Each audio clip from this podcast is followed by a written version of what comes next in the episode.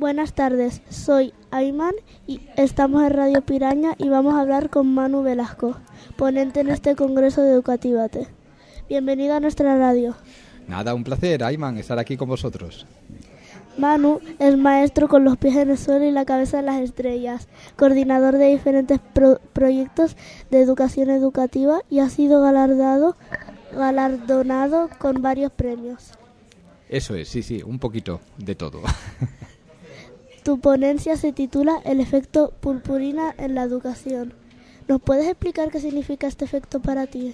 Nada, eh, pues es una manera de contagiar, de contagiar las cosas buenas que tenemos eh, nosotros mismos hacia los demás. Pues cuando hablo de educación, pues hablo de contagiar buenos métodos de enseñanza, diferentes actividades divertidas. Pues si una persona empieza haciéndolas, pues es más probable que se extiendan y que vayan a otras. Pero se contagia también todo de esta manera, los valores. Si tú ayudas a una persona y otra persona te ve, probablemente ayude. Entonces es un efecto purpurina muy bonito. Si hacemos el bien y los demás nos ven, este efecto se va propagando y va pasando de unos a otros otros. Es eso el efecto purpurina.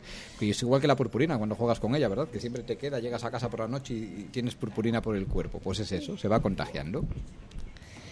Eh, ¿Qué son las otras TIC? Las otras TIC es ternura, interés y cariño, porque las TIC verdaderas son tecnología de la información y la comunicación. Las TIC que conocemos todos, pues es lo que estás haciendo ahora aquí con la radio, el móvil, el proyector, pero las otras TIC son ternura, interés y cariño, y creo que es muy importante que tenemos que tener esa ternura, ese interés y ese cariño con todas las personas que nos rodean. Eso es fundamental, más importante que cualquier máquina o aparato. Eh, ¿Crees que la innovación es importante en la educación? Sí, sí, claro, porque hay que, hay que ir avanzando, porque vosotros avanzáis, estáis viviendo en un mundo totalmente diferente y nosotros los docentes, la educación en sí, tiene que ajustarse un poco a lo que vosotros estáis viviendo en este momento. Entonces tenemos que hablar vuestro idioma en muchas ocasiones y eso es innovar, pero siempre contando con todos. No puedes innovar y que unos se queden fuera o se queden atrás. Tenemos que pensar en todos y tiene que ser innovación para todos. Eh, ha recibido varios premios. ¿Cuál de ellos te ha gustado especialmente? no les doy mucha importancia, Ayman, a los premios, porque bueno, son importantes porque reconocen una labor, pero mi premio es día a día con mis alumnos, pues igual que el premio de tu maestra o maestro será estar contigo, poder disfrutar de ti, de tu sonrisa. Yo mi premio lo tengo día a día con mis alumnos en el aula, enseñándoles, enseñándoles ellos a mí, trabajando, viendo su sonrisa, lo felices que son, aprendiendo. Ese, ese es el verdadero premio. ¿Qué les dirías a otros docentes para que se animen a abrir el bote de purpurina?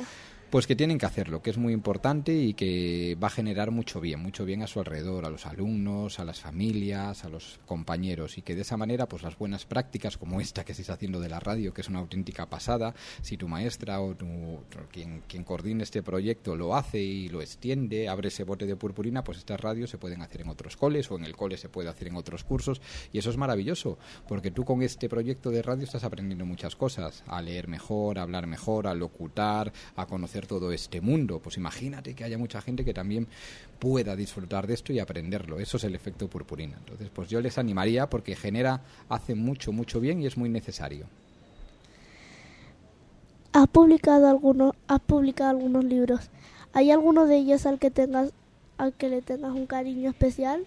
Sí, hay uno que además no lo trajeron aquí, pero es La pandilla On. Es un libro infantil, que es On significa ojos de niño y es un libro ilustrado, un álbum infantil ilustrado donde salen toda mi familia, mis niños, mis hijas, mis sobrinos, todos y es una gran pandilla que hace de este mundo un lugar mejor con los superpoderes que tenéis los niños, con la mirada limpia, con el, abrazo denso, la, la pregunta sin límite, bueno, y están todos pues dibujados como superhéroes y es muy chulo. La pandilla On que lo ha ilustrado Pedrito Parker, que es una gran ilustradora española.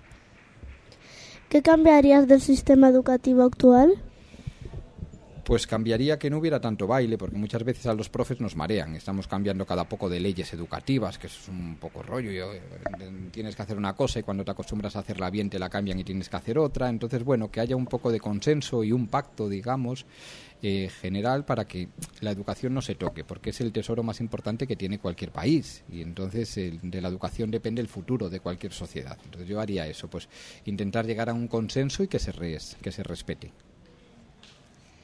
Gracias por acompañarnos por acompañarnos en este ratito para nuestra radio. Gracias a vosotros y enhorabuena por este pedazo de proyecto y lo bien que lo hacéis, ¿vale? Un abrazo para todos.